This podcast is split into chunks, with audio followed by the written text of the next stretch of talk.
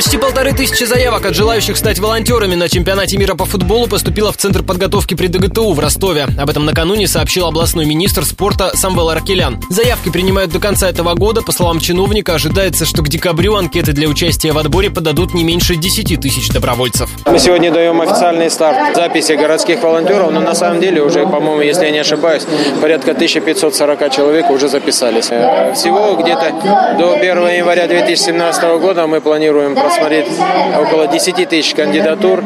Из них выберут 1400 э, человек, и дальше начнется их э, интенсивное обучение. Напомню, что собеседования с будущими волонтерами начались в первую неделю сентября. Во время Мундиаля добровольцы будут сопровождать и размещать гостей, организовывать пресс-конференции и помогать в медчасти и фудкорте.